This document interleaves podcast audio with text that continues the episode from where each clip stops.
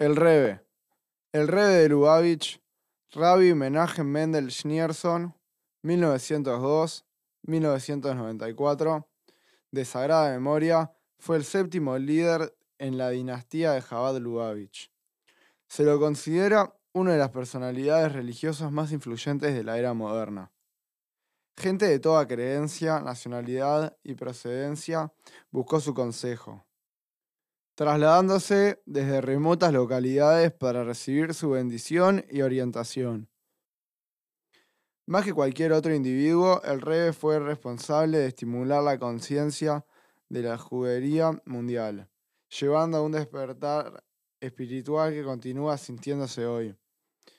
Para sus cientos de miles de seguidores y millones de admiradores en el mundo entero, él fue y sigue siendo hoy, tras su desaparición física, el Rebe.